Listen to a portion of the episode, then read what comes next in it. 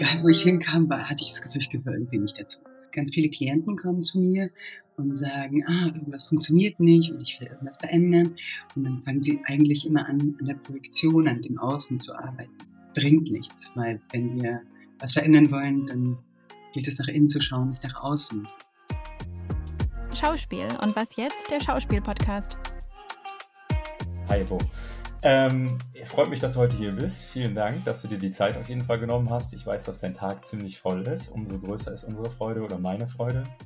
Ähm, du hast ja lange als Coach gearbeitet, als auch jetzt ähm, als ähm, Castingdirektorin.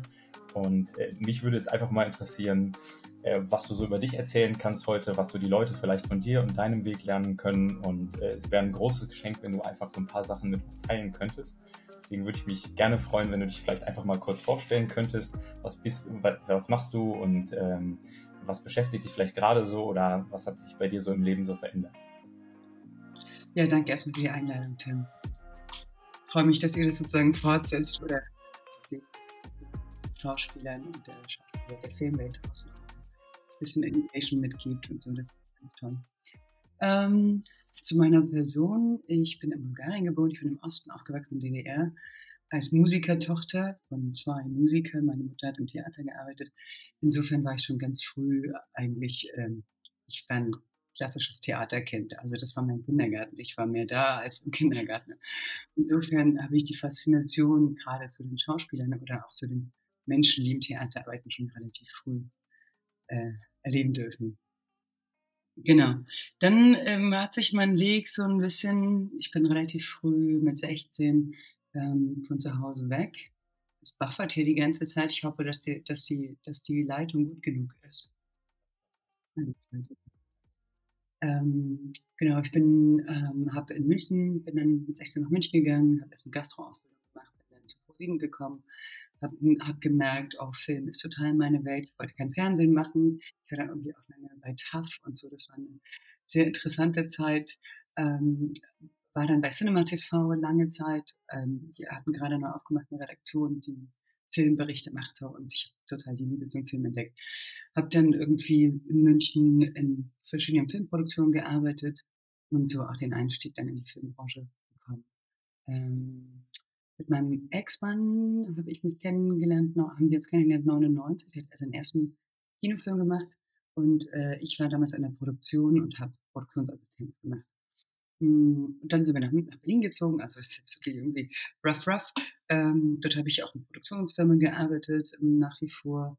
Und irgendwann äh, immer wieder so Leute ähm, untergejubelt, ähm, gerade für Besetzungen, bis dann irgendwann eine Produzentin aufmerksam geworden ist und sagte, soll ich Bo gleich irgendwie das nächste Casting machen? Und ich dachte, oh ja, geil. Hatte ich gar nicht so richtig auf dem Schirm, aber irgendwie hat sie, äh, hat sie das anscheinend vorher schon gespürt. Und ich habe mit ihr auch ganz lange gearbeitet, mal Rosenbauer.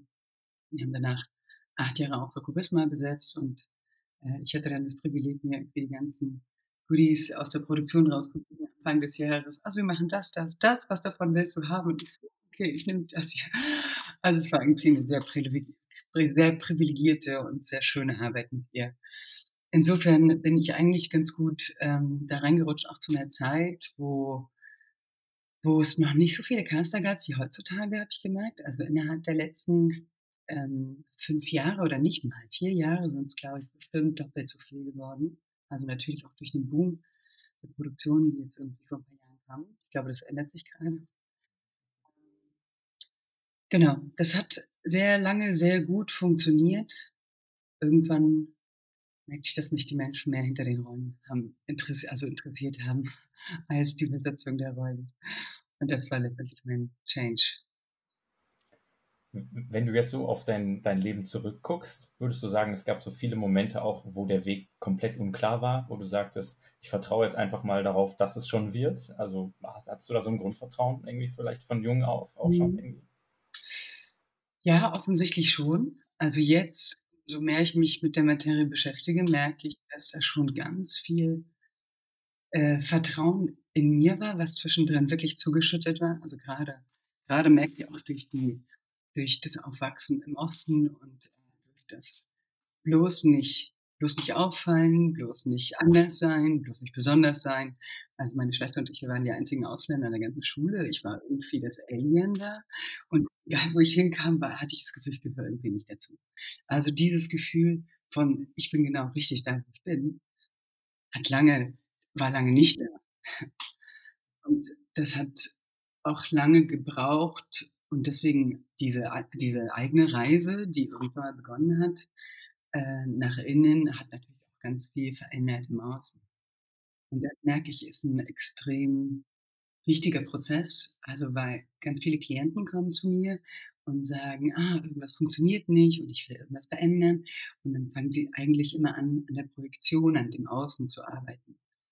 Das bringt nichts, weil wenn wir was verändern wollen, dann gilt es nach innen zu schauen, nicht nach außen und nicht ins Handeln, sondern ins Sein zu kommen.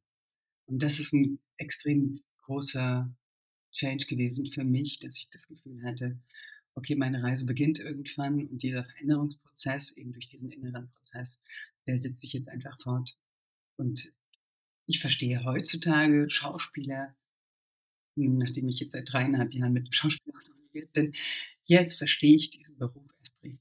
Und ich habe festgestellt, dass keiner der Besetzungsentscheider, ob das Redaktion, Regie, Casting ist, wir haben alle überhaupt keine Ahnung, was Schauspieler wirklich durchmachen. Also mir ist klar geworden, ich habe den Beruf früher nicht wirklich zu 100 Prozent verstanden. Erst jetzt, wo ich sehe, was ist der Need und was sind die Ängste und was, was sind da für Blockaden und was sind da wirklich irgendwie für Hürden, die die Leute jeden Tag überwinden dürfen. Das ist ein riesen Respekt vor diesem Beruf. Wie sieht denn so der Alltag eigentlich eines Casting-Direktors oder Direktorin aus? Und wie vielleicht unterscheidet der sich auch zwischen dem, was du jetzt in den letzten Jahren gelernt hast und was würdest du vielleicht anders machen, als wie der Beruf jetzt vielleicht gerade gezeigt, gelernt oder auch dargestellt wird? Also was würdest Casting. du da jetzt mit einbringen wollen? Wir reden von Casting. Ja. Hm. Mhm. Ähm, also das Erste ist, diesen Beruf kann man ja nicht irgendwo erlernen. Jeder ist Autodidakt. Insofern, ich habe keine Ahnung, wie andere arbeiten. Ich kann nur sagen, wie ich gearbeitet habe. Also so, so wie, glaube ich, Regisseure nicht wissen, wie andere Regisseure am Set sind können wir das natürlich auch nicht, außer diesen Austausch, den man äh, damals irgendwie im Verbund, äh, im Verband hatte. Ähm, du hattest irgendwie genau nach dem Prozess so ein bisschen gefragt, ne? Ja. Also mir, das, was, was mir vorher nicht bewusst war, ist, dass das ein ziemlich einsamer Prozess ist. Ich würde sagen, ich war 80 Prozent mit meiner Arbeit alleine. Also alleine Drehbücher lesen, alleine stundenlang ähm, äh, About Me's und, und Videos gucken, Besetzungsentscheidungen. Also diese Stunden sind teilweise wirklich so im Flug vergangen. Wenn du gemerkt hast, oh, ich habe jetzt irgendwie drei Stunden nach einer Rolle gesucht. Wow, das ist aber irgendwie, nicht, also es vergeht wahnsinnig viel Zeit mit Suchen, mit Gucken, ähm, bis man dann irgendwie ich habe gemerkt, wenn es dann wirklich große oder wichtige Rollen oder spannende Rollen waren, habe ich gedacht, ah, ich brauche irgendwie noch so eine Idee. Ich habe auch, auch im Außen gesucht, also auf der Straße oder in den U-Bahnen. Ah, die Rolle müsste vielleicht irgendwie so sein, vielleicht jetzt so Elemente von dem und so. Also ich konnte schon auch so für mich dann rumspinnen oder rumspielen. Das fand ich einen sehr schönen kreativen Prozess. Und dann finde ich, ähm, ist natürlich sehr entscheidend, mit was für einem Regisseur und Regisseurin man zusammenarbeitet. Weil ich kann richtig schnell und richtig viel auffahren, aber wenn nur 20 Prozent gewollt sind, dann sind wir natürlich beide Hände gebunden. Und diese Art der Machtlosigkeit und der Fremdbestimmtheit mich echt oft verzweifelt. Weil ich dachte, boah, wir könnten so geil besetzen, wir könnten so große, so was anderes machen, lass uns doch mal. Und dann immer wieder ausgebremst zu sein, ob das jetzt von der Redaktion ist oder weil man jemanden vorgesetzt bekommt oder weil der Regisseur schon eine Idee hat, hat mich oft frustriert.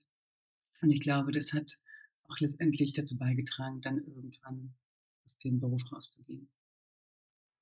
Gibt es irgendwas, was du vielleicht so der nächsten Generation mitgeben würdest? Also jetzt den Heranwachsenden oder jetzt gerade irgendwie Praktikas machen, sich weiterentwickeln oder Trainees sind, die vielleicht in dem Bereich, die sich für das interessieren? Irgendwas, was du sagst, die Ausdauer zu behalten, aber das auch vielleicht aus dem gesundheitlichen Aspekt besser zu mhm. verfolgen zu können, nachhaltiger zu machen, ähm, dass es vielleicht irgendwie auch der, der Stressfaktor nicht mehr so hoch ist oder generell eine Arbeitsangehensweise? Hast du da was, wo du sagen wirst, vielleicht jetzt nicht unbedingt einen direkten Tipp, aber irgendwie einfach generell so eine Atmosphäre zu schaffen? Weil ich glaube, das ist ja auch so das, worauf du dich ja auch groß konzentriert hast. Wie kann man Leute mit ins Boot holen ähm, und da irgendwie gemeinsam was zu bewirken?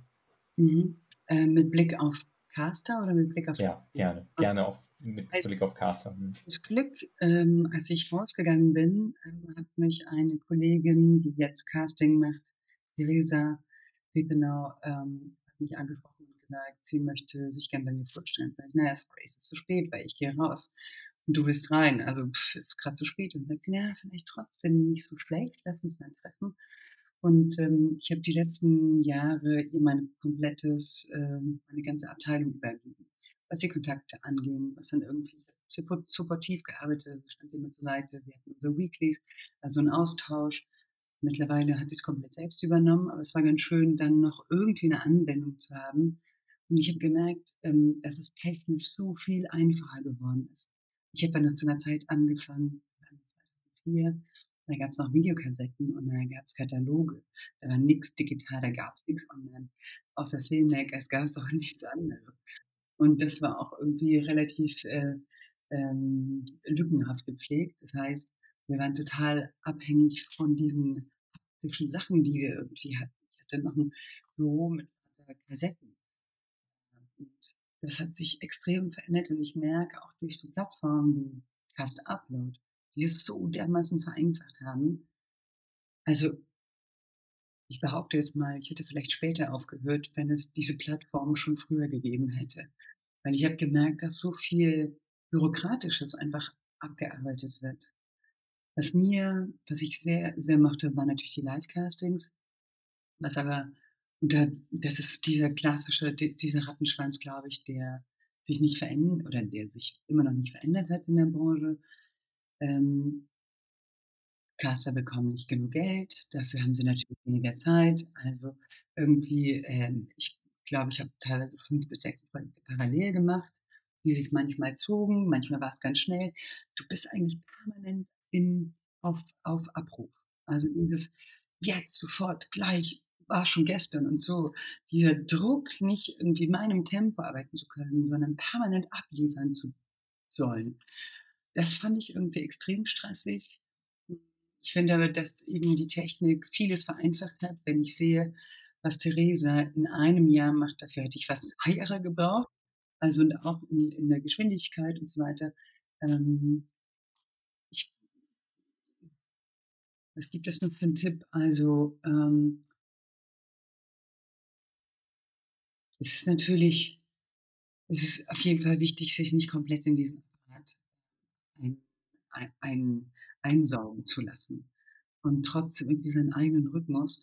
Und ein Coach hat mal was ganz Wichtiges für, bei mir gesagt, zu mir gesagt, und das hat, ich glaube, das hat, das hat definitiv was verändert. Den Satz äh, habe ich auch schon oft weitergegeben.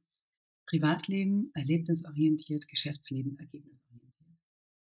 Das hat sich bei mir total vermischt am Anfang. Das, ich habe gemerkt, dass mein ganzes Privatleben eigentlich im Job stattfand, und dass alle Kontakte sich auch miteinander vermischt haben, so was es total kompliziert macht, irgendwie auf geschäftlicher Ebene wirklich national und, und geschäftsmäßig zu entscheiden. Und ich würde sagen, alle da draußen versucht das zu trennen. Es ist natürlich wahnsinnig lustig und spaßig, irgendwie da mitzumischen, aber ich merkte, ähm, das hat, das, da habe ich echt eine Weile gebraucht, um wieder in den Rhythmus zu kommen oder wieder in meine Balance zu kommen. Weil dann natürlich die Enttäuschungen da sind, die man auf einer persönlichen Ebene hat, mit Leuten, mit Projekten, mit was auch immer. Äh, und andererseits fehlt im, im Privatleben natürlich ganz viel. Also das habe ich definitiv für mich ausgeglichen. Gibt es, sage ich jetzt mal, da irgendwas, was vielleicht Schauspieler machen können? Oder vielleicht formuliere ich es mal andersrum. Merkst du das oder hast du über die Jahre gemerkt, dass der ganze Druck, der dadurch entstanden ist und der dann auf dir lag, auch irgendwie auf die Schauspieler übergegangen ist, weil du vielleicht irgendwie gestresster an den Job rangegangen bist und sagst, ja, jetzt ist der Zeitdruck so da oder das Budget reicht eigentlich nicht aus, ich würde aber eigentlich lieber das machen? Und gibt es da vielleicht was, wie, wie Schauspieler einen oder einen Castingdirektor besser unterstützen können? Oder sagst du, das funktioniert nur, indem der Castingdirektor beschließt, ich muss jetzt mal einen Gang runterfahren, einen Schritt zurücknehmen und das vielleicht nochmal anders betrachten. Also wie du sagtest, mhm. Beruf und Privatleben voneinander besser zu trennen. Gibt es da einen Unterschied oder gibt es da Tipps vielleicht auch für, für Schauspieler? Mhm. Hm, vielleicht eine Sache, ich weiß nicht, ob das vielleicht genau damit zu tun hat, was du gesagt hast, aber was mir jetzt gerade kommt, ist, hm, das sage ich auch manchmal in den Workshops, ähm, diese Geschichte war es für mich auch eine signifikante ähm, Erkenntnis war, dass es wahnsinnig hilfreich ist, wenn Schauspieler auf Augenhöhe kommen.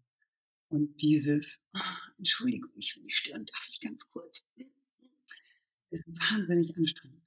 Also es ist insofern anstrengend, weil, also ich funktioniere so, ich weiß nicht, ob alle so funktionieren, aber für mich ist, wenn jemand, wenn ich eine Unsicherheit merke, dann versuche ich jemanden irgendwie wieder auf meine Höhe zu sagen, hey, alles gut, wir sind ja alle irgendwie in einem Boot und lass uns mal irgendwie äh, auf derselben Ebene sprechen. Und wenn du das fünfmal gemacht hast an einem Abend, dann ist das total anstrengend. Und wenn aber jemand kommt und sagt, hey, toll, keine Ahnung, einfach ein ganz normales Gespräch, um nicht irgendwie sofort dieses, das muss ich sagen, das habe ich gemacht, das also nicht sozusagen liefern zu müssen, sondern einfach Spaß zu haben, ein gutes Gespräch zu führen, sich irgendwie vielleicht auszutauschen auf einer persönlichen Ebene. Ich habe nach, nach einem Abend, habe ich vergessen, wen, welchen Namen und wie viele Projekte ich getroffen habe. Ich kann mich aber vielleicht an irgendein tolles Gespräch erinnern zu irgendeinem Thema, was mich sehr interessiert. Und das sind die, sind die Momente, die auf jeden Fall bleiben. Also die ehrlichen Momente. Und auch, ähm, ich finde, was, was auch eigentlich, äh,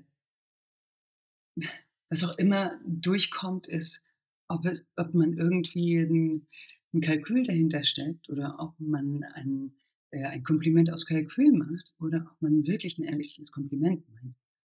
Ich finde, auch das äh, ist, ist immer spürbar man es sozusagen versucht zu beeinflussen oder nicht. Das sind, beantwortet das deine Frage? Ja, hm, mhm. auf jeden Fall. Also dieses auf Augenhöhe finde ich extrem wichtig und auch den ähm, Schauspielern, sie müssen sich selber einladen, dazu zu gehören. Also wenn sie nicht das Gefühl haben, zu dieser Branche zu gehören, dann wird sicherlich keiner die Tür aufmachen und sagen, jetzt komm mal rein, hier, steh doch nicht hier draußen. Und dieses darauf zu warten, dass irgendjemand sie einlädt. Also sich selber die Erlaubnis zu geben, ich gehöre hier dazu und ich bin ein Teil dieser Branche, finde ich extrem wichtig. Würdest du sagen, es hat mehr mit Wertschätzung zu tun oder sage ich jetzt mal eigenem Selbstbewusstsein? Zu sagen, würdest du sagen, dass die Branche vielleicht ein Wertschätzungsproblem hat? Also vielleicht auch von vielen Positionen, die vielleicht irgendwie untergehen, wo man jetzt sagt, ähm, als, als Casting-Direktor kriegt man jetzt vielleicht nicht immer die Wertschätzung für, den, für das, was man getan hat oder so und dass das da nicht unbedingt weitergegeben wird? Oder würdest du eher sagen, ist es vielleicht andersrum, dass man sich manchmal auch im Leben das nehmen muss? Also für sich sagen, ich fühle mich jetzt wohl, so wie ich bin, das bin ich und dafür stehe ich auch ein und dann kann ich mich auch vielleicht damit, mit dem, was ich habe, vulnerabel zeigen. Also sagst du auch, dass es eher darum geht, wie kann ich die Wertschätzung einerseits erhöhen und andererseits aber auch sagen, ihr könnt mit Selbstbewusstheit oder Selbstbewusstsein mehr erreichen in dem Fall. Mhm. Ja, auf jeden Fall nach innen schauen in dem Fall. Weil, also gerade der Beruf des Schauspielers, und ich finde, der unterscheidet sich zu anderen künstlerischen Berufen. Also als Musiker bist du, oder ich sage jetzt mal als Popmusiker, wenn du mit Musik erfolgreich werden willst, dann schaffst du dir deine eigene Marke. Das heißt, Du weißt, was für eine Musikgenre du spielst. Du weißt, wie du auftrittst. Also da ist niemand von außen, der dir sagt, mach's mal so, mach's mal so und sei mal so und jetzt mach mal ein bisschen davon. Also das heißt, diese Sicherheit, zu wissen, was ich darstelle und wie ich gesehen werden möchte, ist so viel klarer in anderen als Maler. Also du, wenn wir jetzt im Kunstbereich bleiben.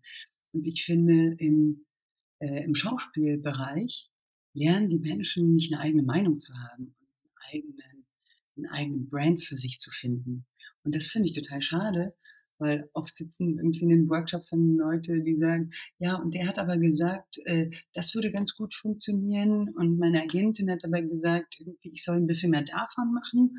Und dann denke ich, ja, aber was willst du denn eigentlich? Keine Ahnung. Ja, aber genau darum geht's ja.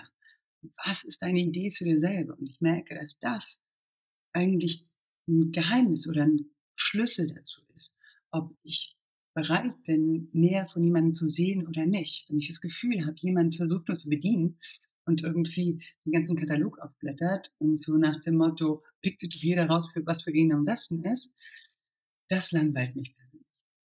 Ich weiß nicht, wie es anderen geht, deswegen, äh, da musst du andere fragen, wie die, wie die das handhaben. Ich finde, ähm, wenn ich das Gefühl habe, jemand hat einen Plan, eine Idee, eine Vision zu sich selber, total wichtig, dann ähm, fasziniert mich das und dann will ich mehr davon sehen. Und das ist eigentlich das, wo ich auch hängen bleibe. Und nichts ist sexier als totales Selbstvertrauen.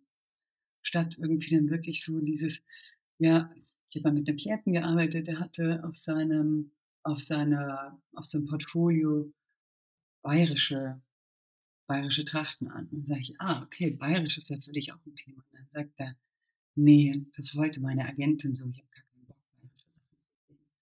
Und dann denke ich mir, ja gut, aber du ziehst irgendwas an dadurch, du signalisierst ja eigentlich dass du überhaupt nicht bedienen willst. Du kriegst ständig Sachen, die du gar nicht haben willst. Also überleg immer wirklich, was du wirklich, was du zeigen willst, um das zu bekommen, was dir wirklich gefällt. Und ich finde,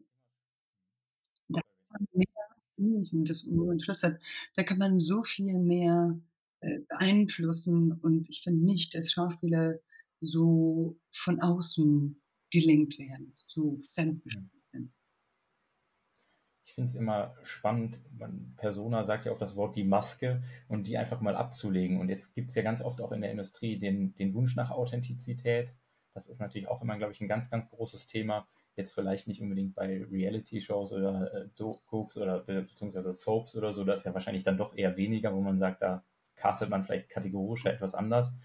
Jetzt ist so die Frage, hast du vielleicht so ein paar grundlegende Tipps, wie Leute sich vielleicht für sich neu entdecken können oder einen Schritt wagen können? Ich glaube, du hast einen ganz guten Spruch dazu gesagt. Ich weiß nicht, ob es bei der Green Actors Launch irgendwie war, ähm, aus dem bekannten Unglück in dieses Neue übergehen und zu sagen, es gibt auch dieses Unbekannte, aber da kann viel mehr drin stecken. Also wie kommen vielleicht Schauspieler oder generell, äh, egal wer es ist, auch da vielleicht ein Stück näher zu. Also zu sich selbst authentischer zu sein, zu sich selbst mehr zu stehen. Was ist das vielleicht für ein Prozess, den du so in deinem Coaching miterlebt hast? Und ähm, was gibt es da vielleicht, wie man auch, egal ob es jetzt als Regisseur, Castingdirektor oder sich auch selbst unterstützen kann, um daran für sich zu wachsen?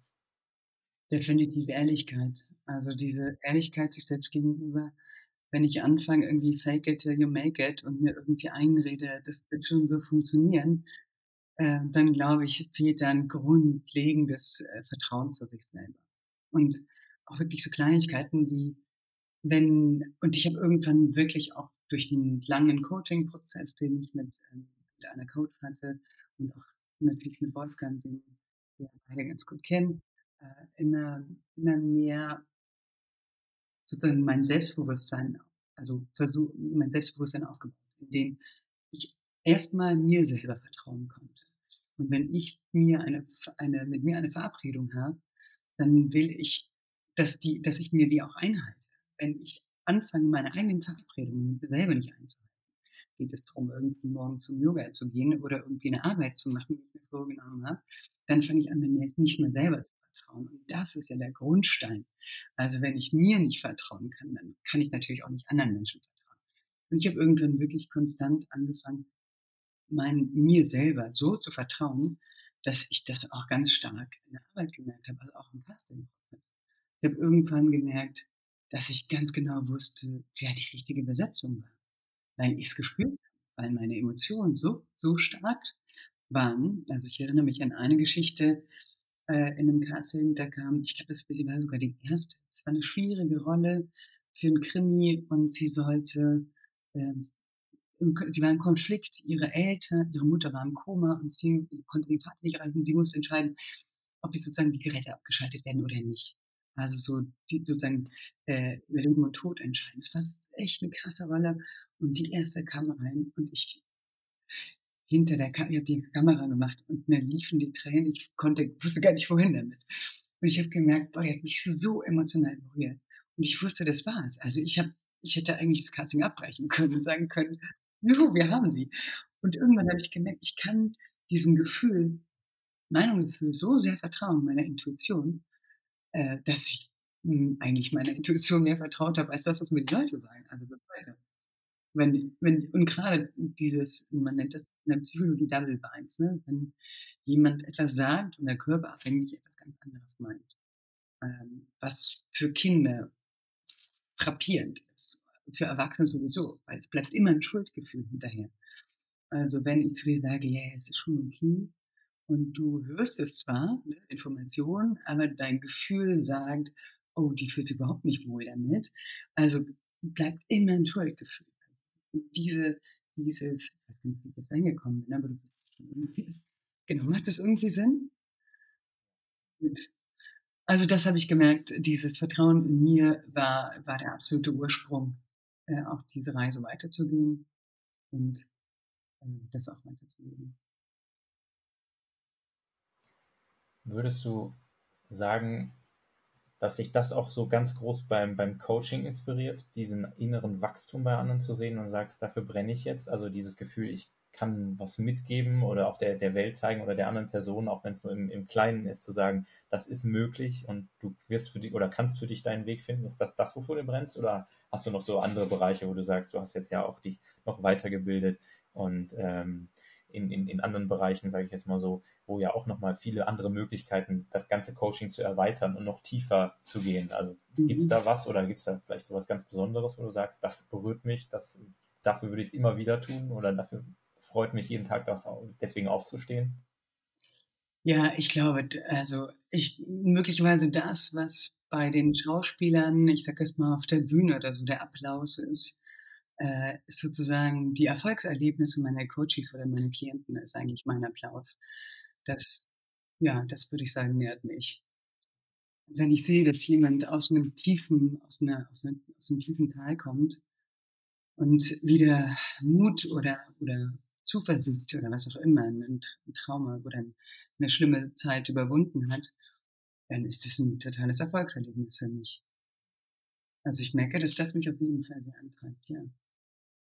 Und mittlerweile ist es auch äh, geht es auch in andere Bereiche. Ich merke, dass ich auch diesen Schauspielbereich langsam verlasse und dass auch Leute zu mir kommen, die ganz andere ganz alltägliche Probleme haben. Und auch das finde ich irgendwie sehr bereichernd, weil alles miteinander zusammenhängt. Also, auch wenn wir irgendwie im Schauspiel über ganz bestimmte Themen sprechen, merke ich, dass die natürlich zum Teil alle irgendwie mit dem Persönlichen du kannst ja nicht 'n Schauspieler und 'n Mensch voneinander trennen. Ist ja eine und dieselbe Person. Insofern sind alle Erfahrungen und alles, was was was wir als Mensch erleben, natürlich irgendwie 'n Potenzial für 'n Schauspieler.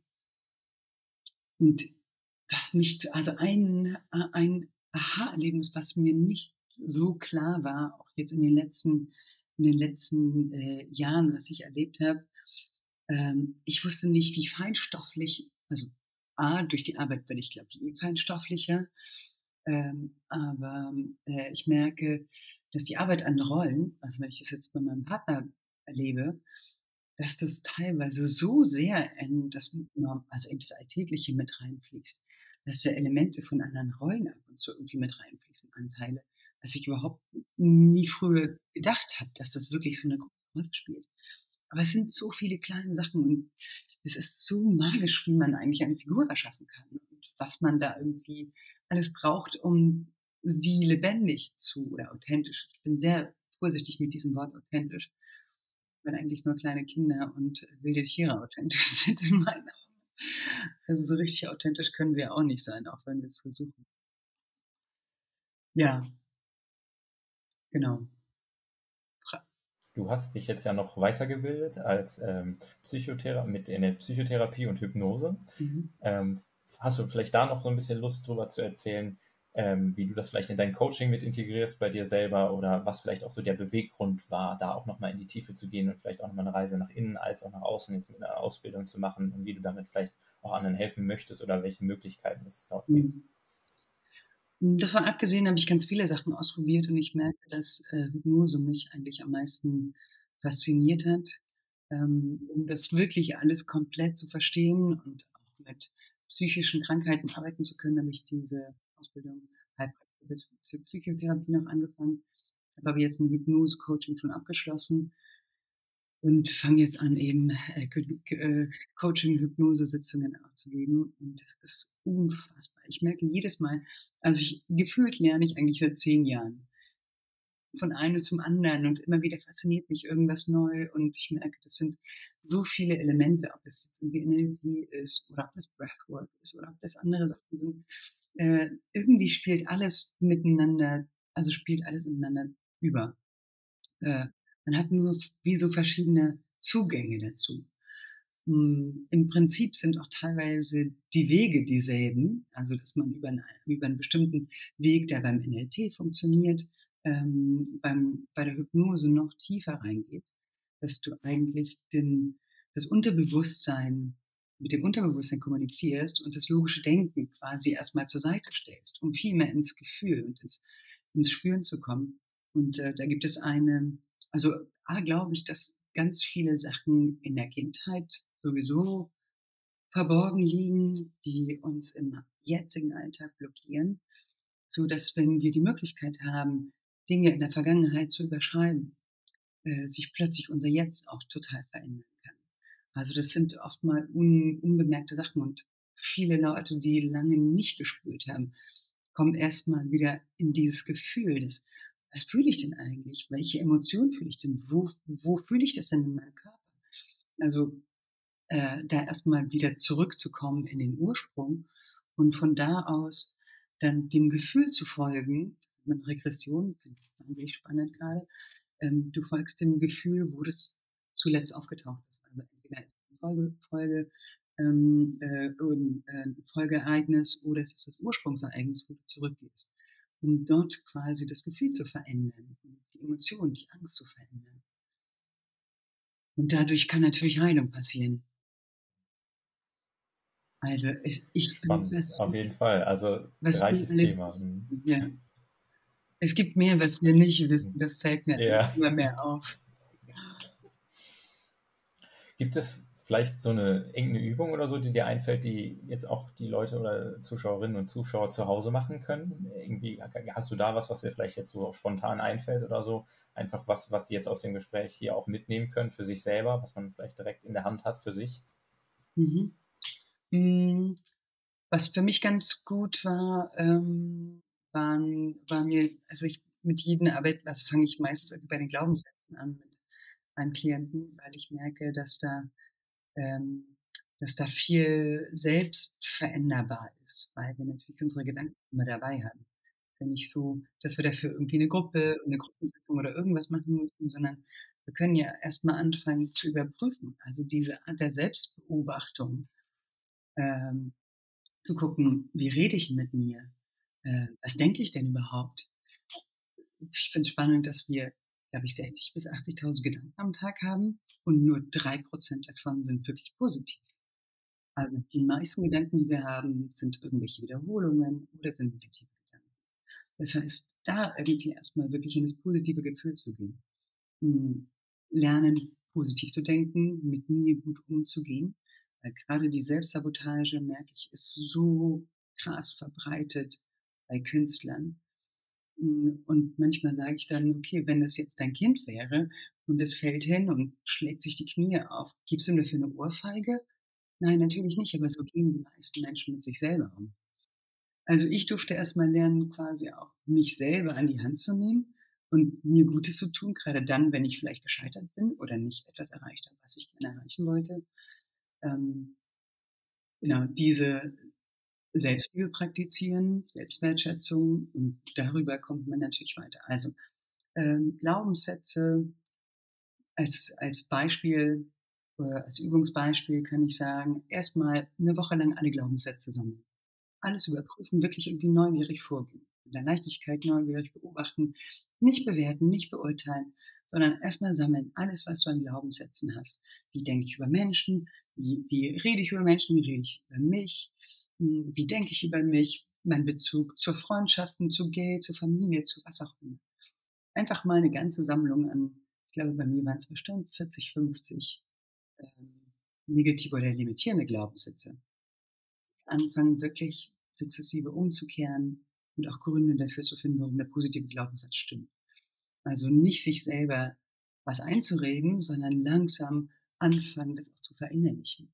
Indem ich mir äh, dann, wenn ich den, das Gefühl habe, oh, jetzt spüre ich gerade irgendwie diesen, diesen äh, negativen Glaubenssatz oder ich fühle mich gerade total klein oder, oder äh, nicht gesehen, nicht gewertschätzt, übersehen, sage ich mir genau diesen Satz, der quasi wie so ein, wie so ein Gegengift wirkt.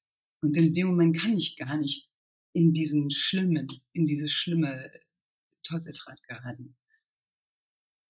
Genau, also die Glaubenssätze finde ich sehr wichtig und ich hätte irgendwann mal meine ganzen hartnäckigen Glaubenssätze wie so eine, äh, wie so eine Liste dabei und habe sie mir einfach immer wieder wiederholt. Und viele Dinge äh, spielten im Alltag eine Rolle, die, ich, die teilweise in der Situation gar nicht wichtig waren. Also alles, was meine Herkunft angeht. Ich fand furchtbar im Osten aufgewachsen. Und als ich nach München kam und das erste Mal den Mund aufmachte, und damals habe ich noch Sächsisch gesprochen, äh, und die Leute sich irgendwie auf dem Absatz umgedreht haben, dachte ich, oh wow, das ist jetzt aber echt hart. Also irgendwie auch damit, damit normal umzugehen. Erstmal äh, erstmal damit klarzukommen als äh, gerade Heranwachsende und dann mit dieser Ablehnung und dann aber auch noch irgendwann zu sagen, nö, ich finde es okay aus dem Osten, also, also du musst aufgewachsen werden. Das konnte ich mir leider nicht aussuchen. Gibt es irgendwas, was du in der Retro-Perspektive auf dein Leben anders machen würdest? Es ist jetzt natürlich auch immer so eine Frage, die jetzt natürlich nicht viel ändern würde, aber was du vielleicht anderen noch mitgeben würdest an, an Tipps in dem Fall oder sagen würdest, darauf bin ich besonders stolz oder das war mir besonders wichtig, es genau so gemacht zu haben und äh, ich bin mir treu geblieben, so wie ich das machen wollte? Oder gibt es vielleicht irgendwie so ein Event, wo du sagen würdest, das kann ich vielleicht keinen empfehlen oder macht es so. Also es ist natürlich für jeden individuell wieder anders, also man kann es nicht direkt übertragen, aber vielleicht gibt es da ja noch irgendwie was, mhm. was dir so einfallen würde. Auf jeden Fall dem eigenen Gefühl zu vertrauen. Ähm, ich habe irgendwann den Erwachsenen mehr vertraut als mir selber und dann natürlich irgendwie daher dieses Gefühl, äh, mein, mein Gefühl für mich selber verloren.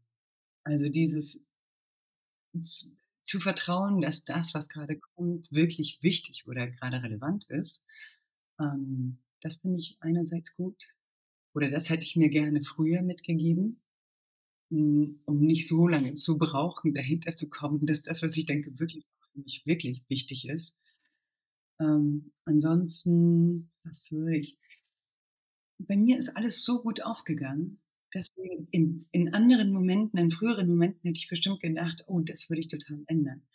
Rückblickend gesehen, weil wir verstehen ja das Leben rückwärts, auch wenn wir es vorwärts leben, äh, merke ich, dass alles, alles genau richtig und wichtig war. Also jede Erfahrung, auch wenn es sicherlich viele schmerzhafte Erfahrungen waren, die ich, auf die ich gern verzichten würde, glaube ich, machen wir in der Summe einfach genau den Menschen, den der, der ich letztendlich heute bin. Ne?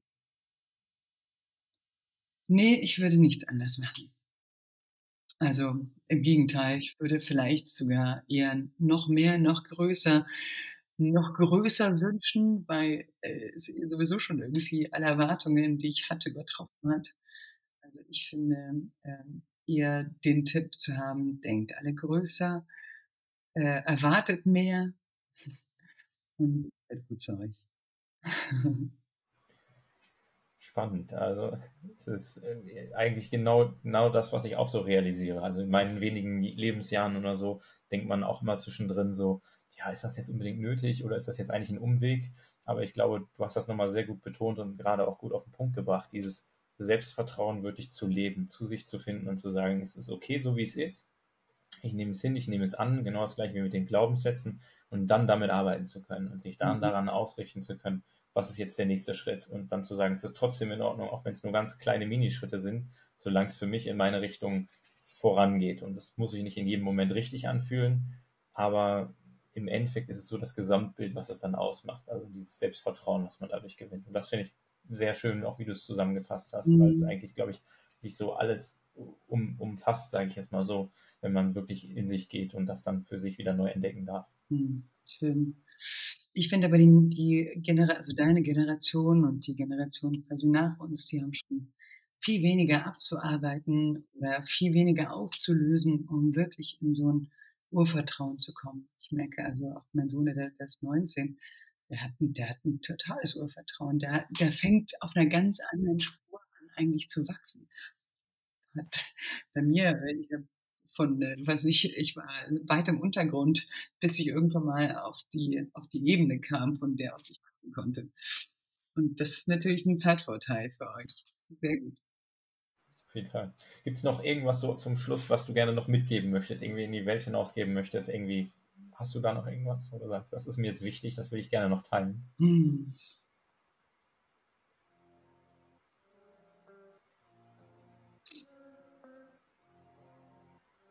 Glaube, es ist alles gesagt. Hm. Achso, du willst noch ganz konkret. Nee, mir kommt jetzt gerade, mir kommt jetzt hm. gerade nichts Spezielles in den Sinn. Ja, dann erstmal vielen Dank für das Gespräch. Vielen Dank auch für deine Zeit. Es hat mich sehr gefreut für die ganzen kleinen Häppchen, die man auch mitgegeben gekriegt hat. Ich glaube, viele können damit nicht was anfangen und auch für sich selbst nochmal sich neu entdecken, auch in dem, was du so gesagt hast und für sich seinen Weg finden. Also vielen Dank für deine Zeit. Danke dir. Tschüss, Tim. Alles Gute. Tschüss.